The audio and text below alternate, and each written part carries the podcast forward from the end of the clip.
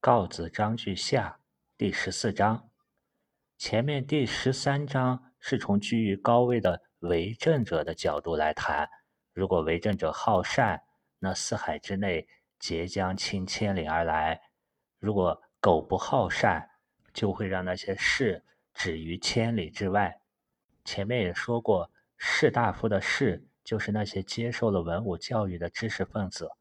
他们出来做事做官，就叫做出仕。第十四章呢，把角度从为政者转到士，谈古代的君子如何才会出仕做官。我们看正文，程子曰：“古之君子，何如则仕？”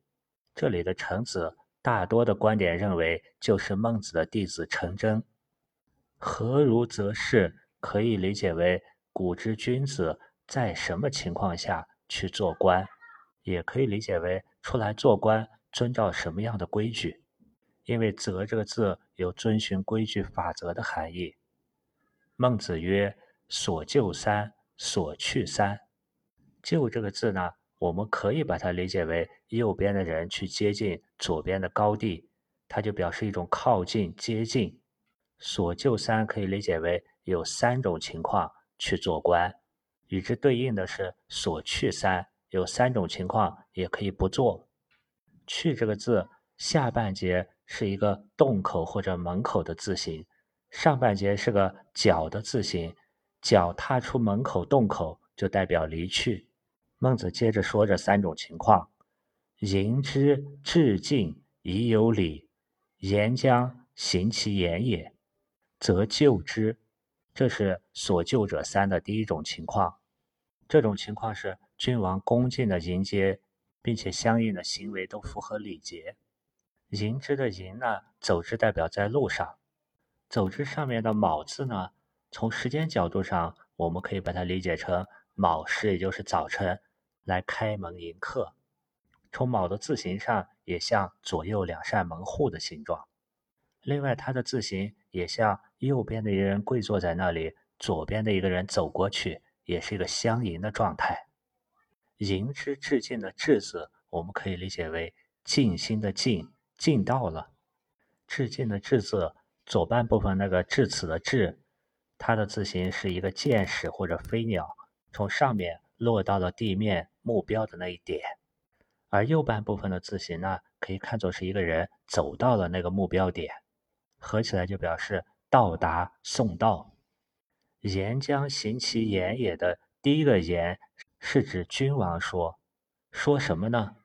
这个君王说将要推行这个事的言，意思就是要实行这个事的主张，是一种君王准备言听计从，配合其言，一切照办的意思。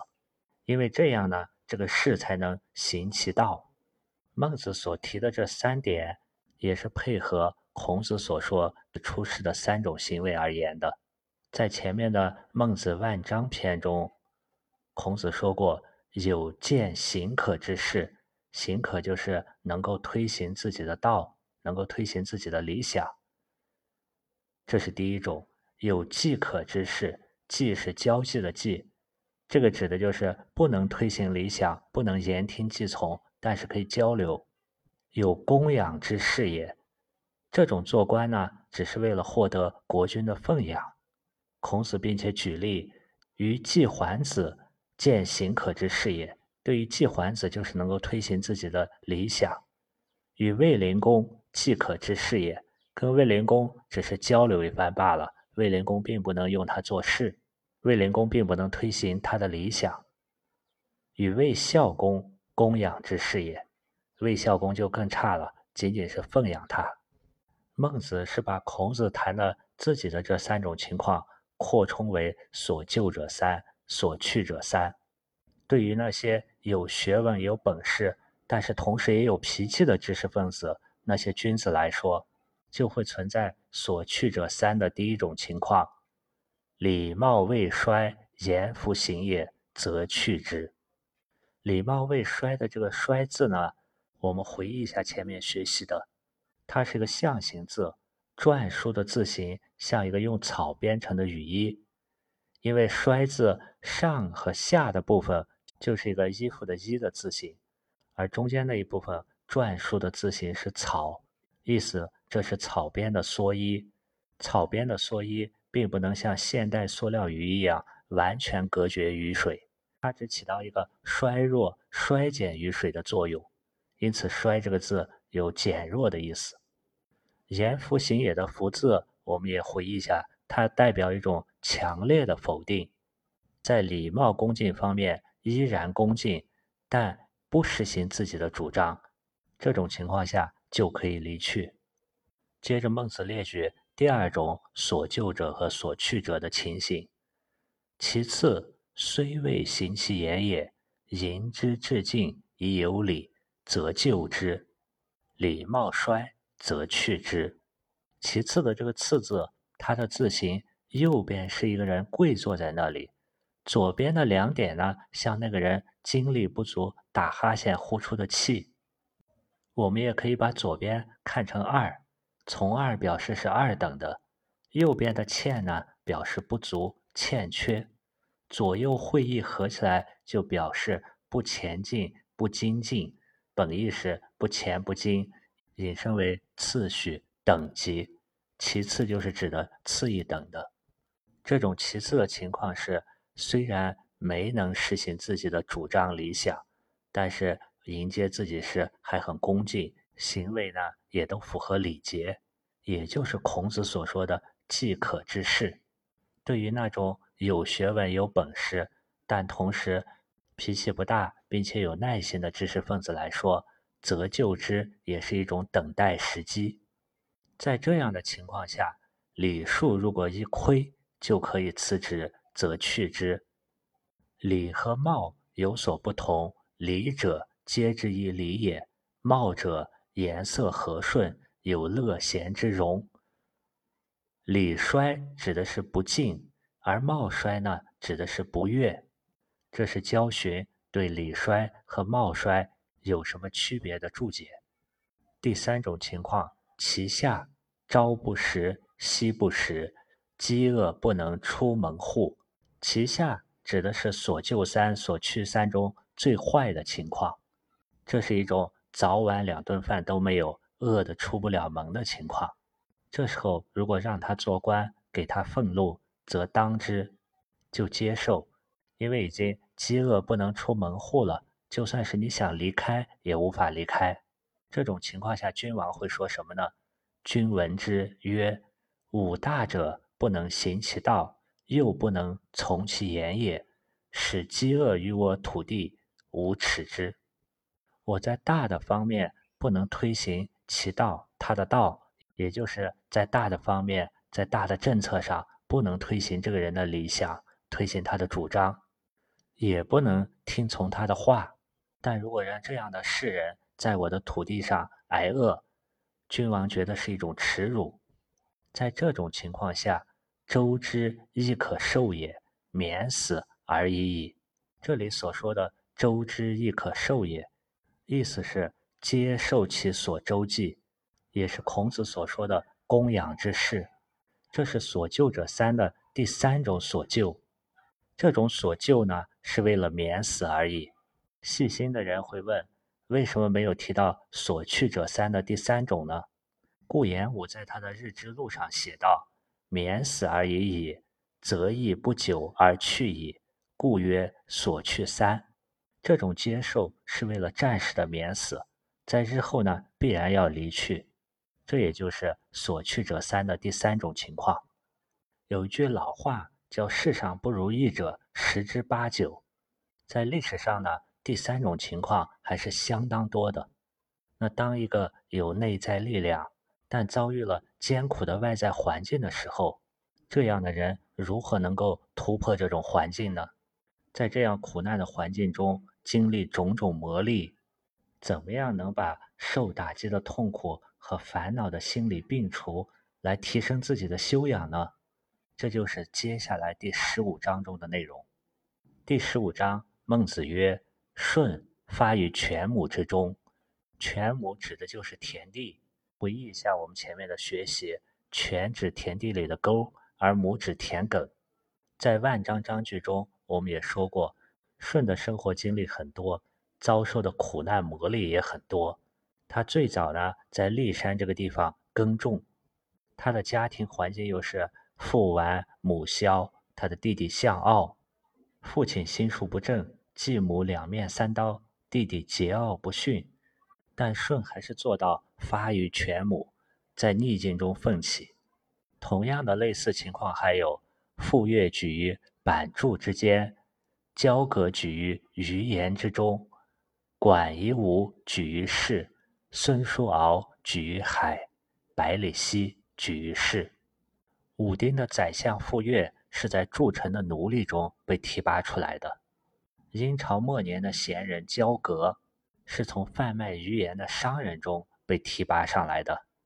我们看一下“鱼盐”的这个“盐”字的繁体字，“盐”是一个会意字，它的左上方的“成”字是一个低头眼睛的形状。这个人在低头干什么呢？我们看他右上方的字形，他是在一个卤水的“卤”的上面低头弯腰。“卤”这个字，我们可以把它理解为盛盐的容器。也可以把它理解为盐碱地或者卤水。我们知道制盐需要煮盐，下面这个器皿的名字就可以理解为煮盐所用的劳盆、盐盘。名指的就是煮盐的工具。从“盐”这个字的繁体字字形可以看出来，它是非常形象的。管夷吾举于市的“市”，注解中这个“市”指的是狱官、监狱的官员。管仲、管夷吾的事迹。我们在前面也学习过，他最早呢，由于跟齐桓公是各为其主，险些把齐桓公射杀，后来又被齐桓公抓住，被囚职于鲁国的监狱中，因为他的好朋友鲍叔牙的举荐，管仲才得以从鲁国监狱士官的职涯中被提拔上来，而楚庄王的宰相孙叔敖是从海边隐居的地方被楚庄王提拔上来的。百里奚的事迹，我们在前面也讲述过。他本来是虞国的大夫，看出来虞国要灭亡，就逃到了秦国，隐于都市。后来被秦穆公发现。这几个人都是那个时代杰出的贤臣，同样呢，也都经历了种种逆境的磨练。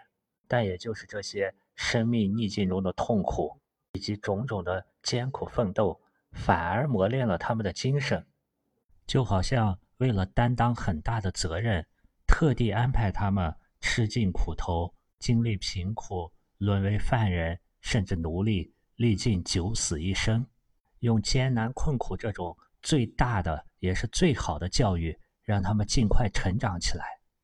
所以孟子说：“故天将降大任于世人也。”我们先来看一下这句话中的字，“故天将降大任”的“故”字。是一个会意字，左边的“古”呢，表示时间流传的很长。古代的“古”字上面一个“时”，下面一个“口”，表示流传了十代人这么长久。而“故”字右边的字形是人的手拿着小棒。我们在学习放逐的“放”的时候，右边的反文可以理解为人拿着小棒去把他人驱逐到远方。在这里，“故”字右边的反文，我们可以理解为。流传的范围很广，地域很广，而一个事迹能够长久和广泛的流传，必然是有原因的。因此，“故”的本意是原因。天地的“天”这个字呢，我们在前面讲过，它的含义很广。比如说，我们可以把它理解为自然的“天”，例如《论语》中所说的“天和言哉，四时行焉”。天拟人化、主观化的功能，还有宣判、启示。怜悯、仁慈、主宰等等作用。例如，春天仁慈的苍天，夏天高远的昊天，秋天多彩的明天，和冬天智慧的上天。对于天的这些种种含义，我们不妨都把它看成天这个本体的各种功用。我们再来看一下“将”这个字，如果我们把“将”仅仅理解为将要，这就犯了以词代字的错误。我们是用白话文思维的某一个词组代替了这个字的含义。将这个字呢是个形声字，左边的部分念作“强”，指劈木而成的木片。如果把“江”的左边这个“墙”字横过来，它的形状就像一个矮机或者一个床。在前面我们讲“喜而不寐”的“寐”字的时候，它就代表床。右边部分下面的“寸”代表手，上面的字形是一块肉的形状。如果把它想象成手拿着肉这种祭品，奉献在左边墙这个的矮基上，“将”这个字就有前进的“进”、行走的“行”和送礼的“送”的含义。另外，献祭物品还有尊奉、顺承的含义。“将”字右下方的“寸”字，我们也可以理解为它指法度，有法度才能治兵。在有的经文和大篆的字形中，将字的右下方是个生有虚害的右字，也就是酱料的酱下半部分。所以将这个字还有将帅治兵，就如同酱料的调味一样，要使上下和谐一致。我们再来看一下天将降大任的将字，将字的左边是个左耳旁，左耳旁我们学习过，就是父那个字，父代表高处。父的字形像把横着的一座座山峰立起来，而将字右边的字形是两个角的形状，它是个会意字，合起来就像两只脚从高处走下来，本意是往下走，引申为落下、降下。再来看一下大任的这个任字，任是个形声字，左边的人字旁表意，表示人是承担的主体，右边的任表身。任的本意是负担、担当。右边的任这个甲骨文的字形，像古代织布机上承持金线的扣。中间的那一横呢，就像缠绕在上面的金线。其他部分呢，就是一个工字形扣的形状。织布机上的刃，既要缠绕金线，又要承受金线对它的拉力，所以刃的意思有担负、担当。繁体字方字旁的“于”，我们一再说过，表示是在这一点的意思。与世人的这个“世”字，我们前面也学习过，回忆一下。上面的“日”表示在白天日光下，中间那一横象征城墙，代表前进的目标。下面是个角的形状，合起来就是人在日光下向着正确的方向前进。因此，“是”这个字的本意是正确的。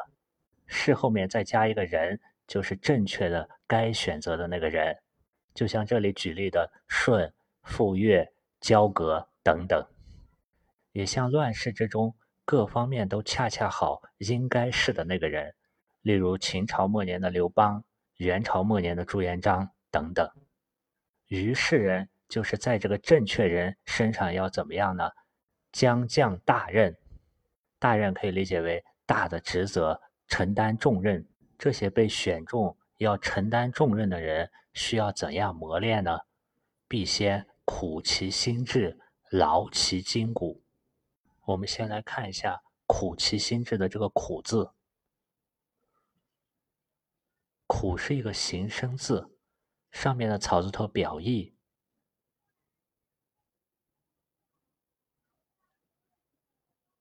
在篆书的形体中。苦这个字上面是像画了两个草本植物。到了横平竖直的隶书时期，为了便于书刻在木简，为了便于书刻在竹简或者木牍上，就演变成了草字头。下面的“骨”表生，也像一把刀插在舌头上的样子。它的本意是苦菜，泛指苦味。心智的这个“智”字，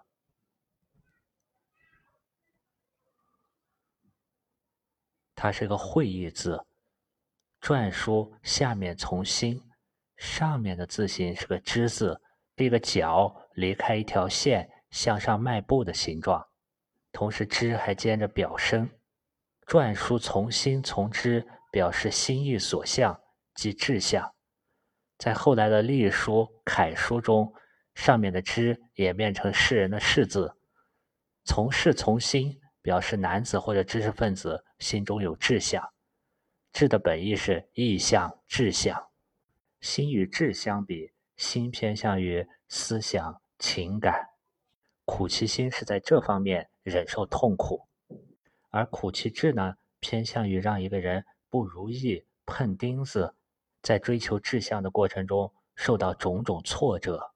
苦其心志强调的是内在的痛苦，而劳其筋骨说的是劳累他的筋骨，偏向于外在对筋骨身体的锻炼。在孟子那个时代，佛教还没有传入中国，佛教大概是在孟子之后八九百年才逐渐传入中原的。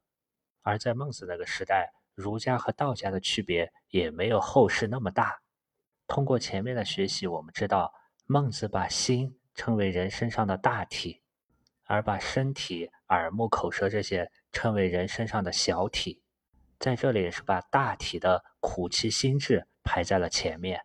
同时呢，也兼顾了承载我们生命精神的这个身体，因为我们是由这个身体、五官、四肢、意识所表达出来的思想观念，还有言语行为，这也类似于道家性命双修的观点。接着还需要饿其体肤，空乏其身。类似的是，佛陀在正道前，也在大雪山经历了几年。饿其体肤的修行，饿其体肤有什么样的作用呢？在饿其体肤的过程中，我们可以拷问自己身体的感官和思维，进而通过这种形式拷问世界，发现世界与原来的样子大不相同。因为一个极端饥饿的人对于食物的感知是和平常人不同的。就像极度口渴时，一杯白开水也会变成琼浆玉液。用这样拷问的方法作用于人的感官和思维，有助于人们看清世界或人的本来面目。对物而言，比如说把一个物体的尺寸放大或者缩小、平移或者旋转，看他是否照样遵守原来的法则。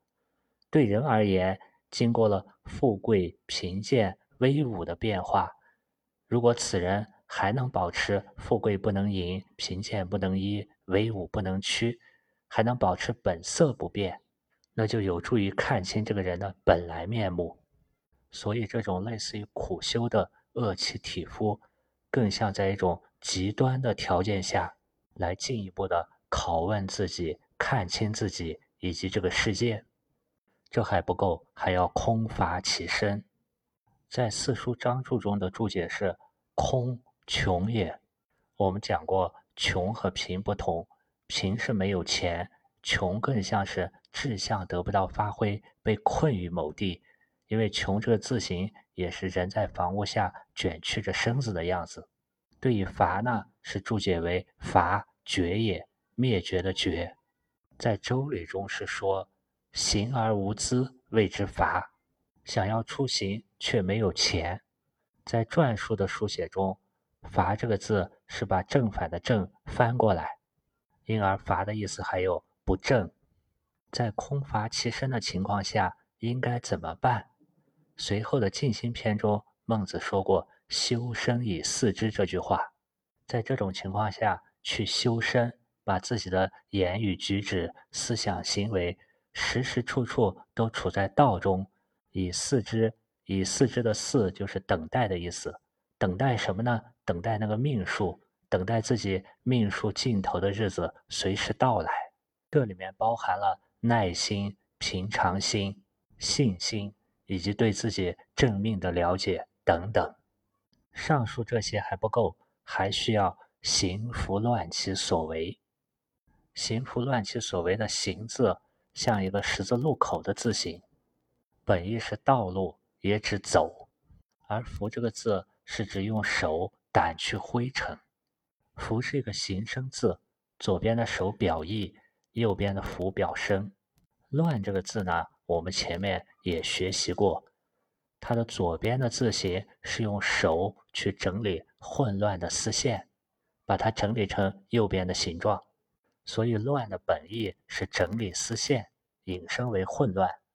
这句话可以理解为，这个人也就是七人，想要行其所为，干他想干的一些事情，但是却被行拂乱了。这个行拂乱的主体有可能是他人，有可能是外部环境，有可能是他自己。就好像姜子牙没有遇见周文王之前，想卖面粉，却刮大风把面吹走了；想卖盐，却下大雨把盐融化了。这是一种事事都不能称心如意的状态。这种事事不如意呢，一方面是磨练你，另一方面也是引导你、启发你去找到你自己的那个天命，该做的事情、该走的道路。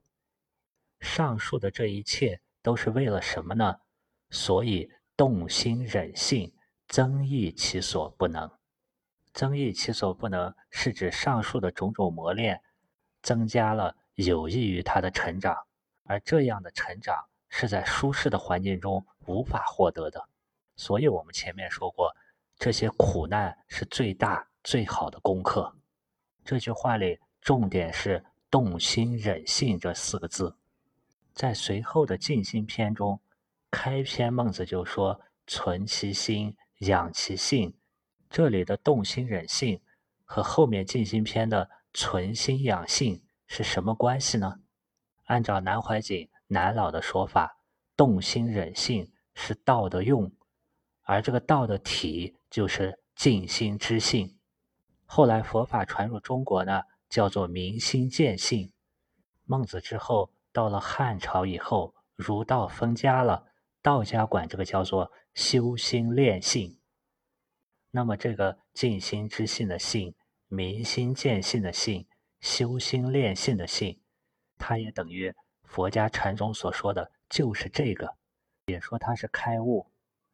它就像一块石头里含有金子，金矿里挖出的石头里面有金子，可是亿万年来、无数劫以来，金子被泥土、被石头包裹住了，黄金和其他的东西混在一起，必须经过一番。烈火的锻炼，才能把光亮的黄金从中取出来，而把杂质泥土，也就好比这些习气，化为灰烬。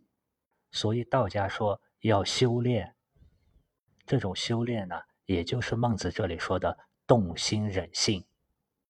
南老说过，动心忍性是静心之性这个本体的功用，从功用到认识本体。本体就好比见地境界，这个过程就是一个修炼功夫的过程。怎样去动心忍性呢？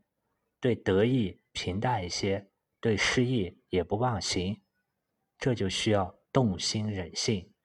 从动心到不动心，到无助身心、无生法忍，在动心忍性之间存其心，做到好善。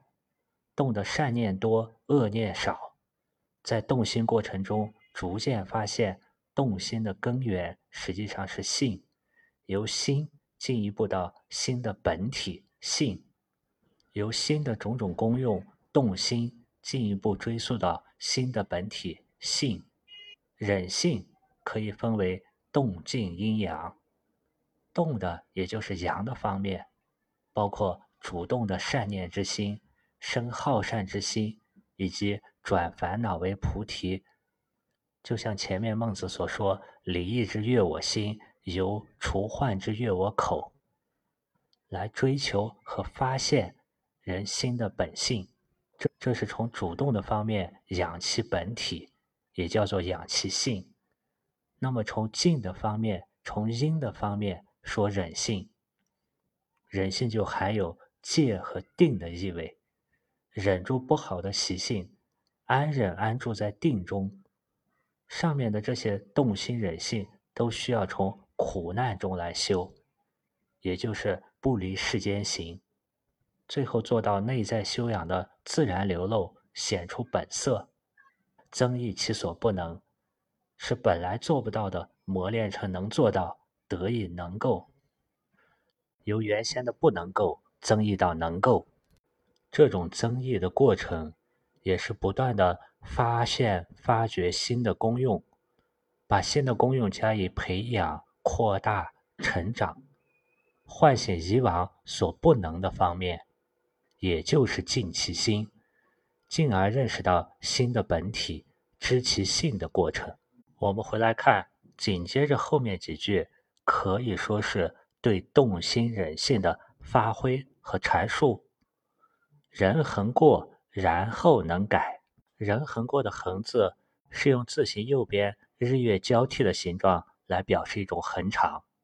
这里的人恒过呢，可以理解为人常常会犯过错，也可以理解为人经常会过分。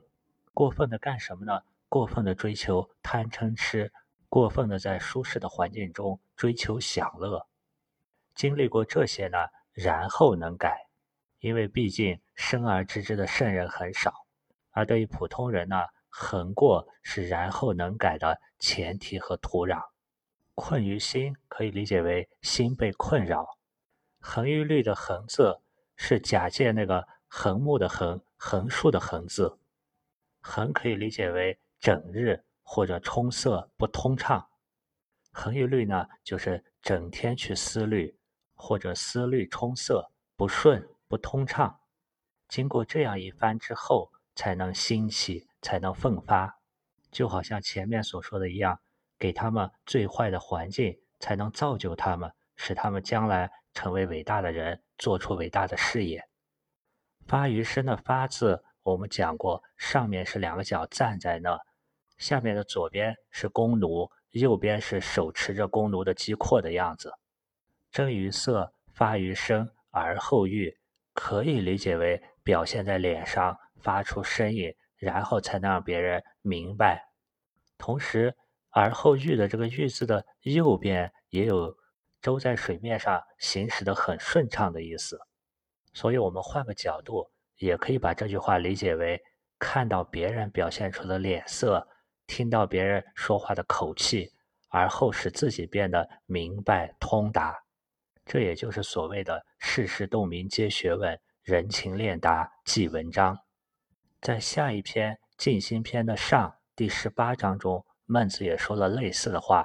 他说：“人之有德慧术智者，恒存乎称极，独孤城孽子，其操心也微，其虑患也深，故达。”在一个危险的、艰难的环境中。他就不会把每件事情都看得那么容易。另一方面，危者正也，就需要处在困境中的人居心纯正，随时怕自己犯错误，如临深渊，如履薄冰，不敢乱来。这样的人比那些在顺境中成长的人，看的就会更为深远通达。就像前面举例的舜，他受到父母家庭种种煎熬，得不到谅解。在这种非常痛苦的环境中，他无怨无悔，转逆为顺，发挥了人心里那个良知良能的本性，进而焕发出人性光明善良的一面。接着，孟子又说：“大到一个国家，如果入则无法家避世，出则无敌国外患者，国恒亡。”这里的法家避世的法家，法和家我们要分开理解。法是指遵守法度，家是指那些大臣世家，而把法家作为诸子百家中的一家，这种提法是在汉代才有的。虽然法家的人和事出现的很早，但法家的这个称呼呢是出现在后面。而避世呢，指的是那些能够辅弼国家的士人。出则无敌国外患者，可以理解为对外没有敌国。没有这种外在的危机和环境的压力，这样的国家呢是总要灭亡的，国恒亡。然后之生于忧患而死于安乐也。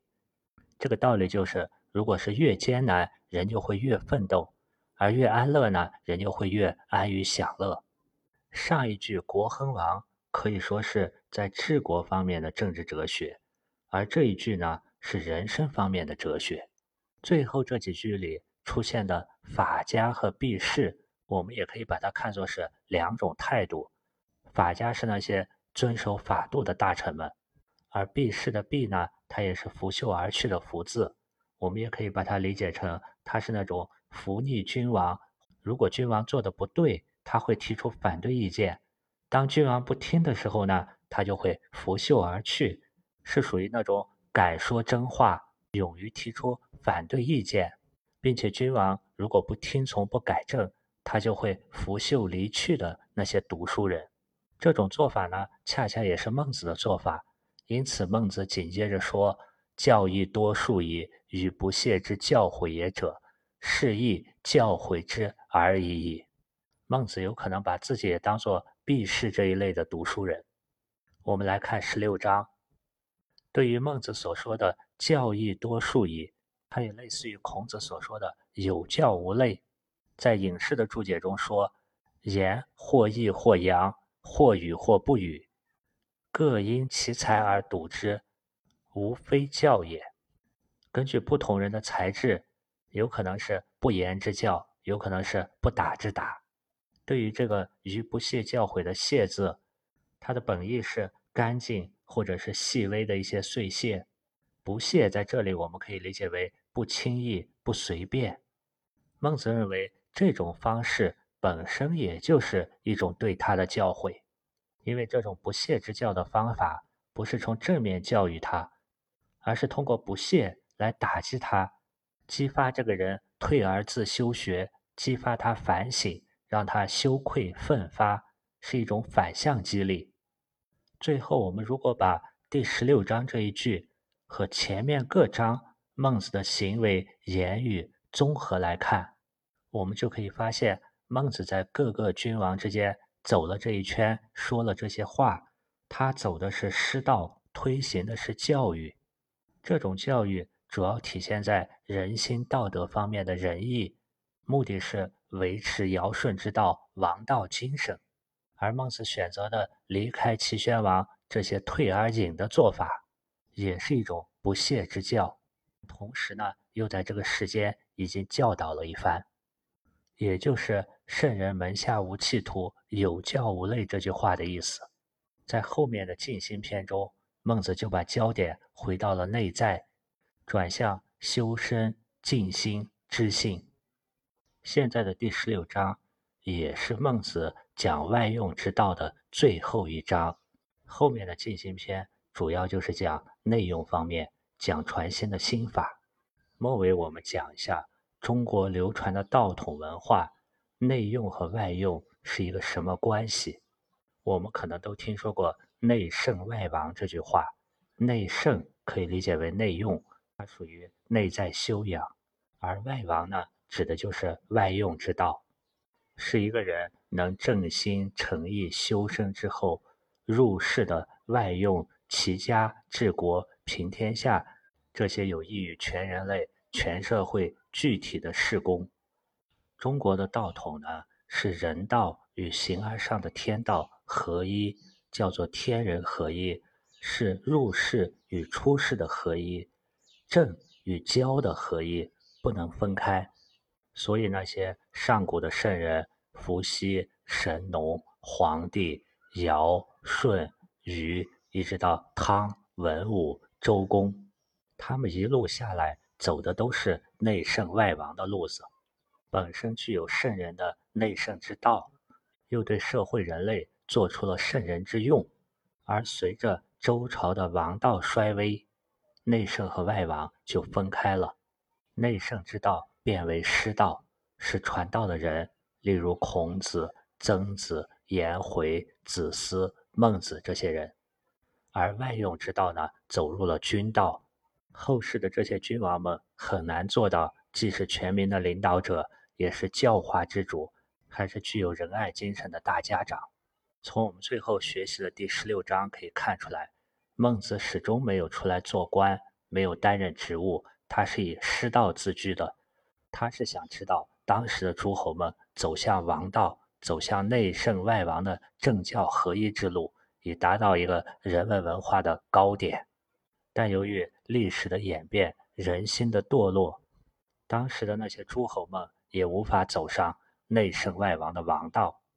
孟子呢，也只能说教义多数矣，转而向诸侯之外的其他人传播师道。好让那些自上古流传到孔孟的文化存于千秋万代，永不衰竭。好了，这次学习的内容就是这样。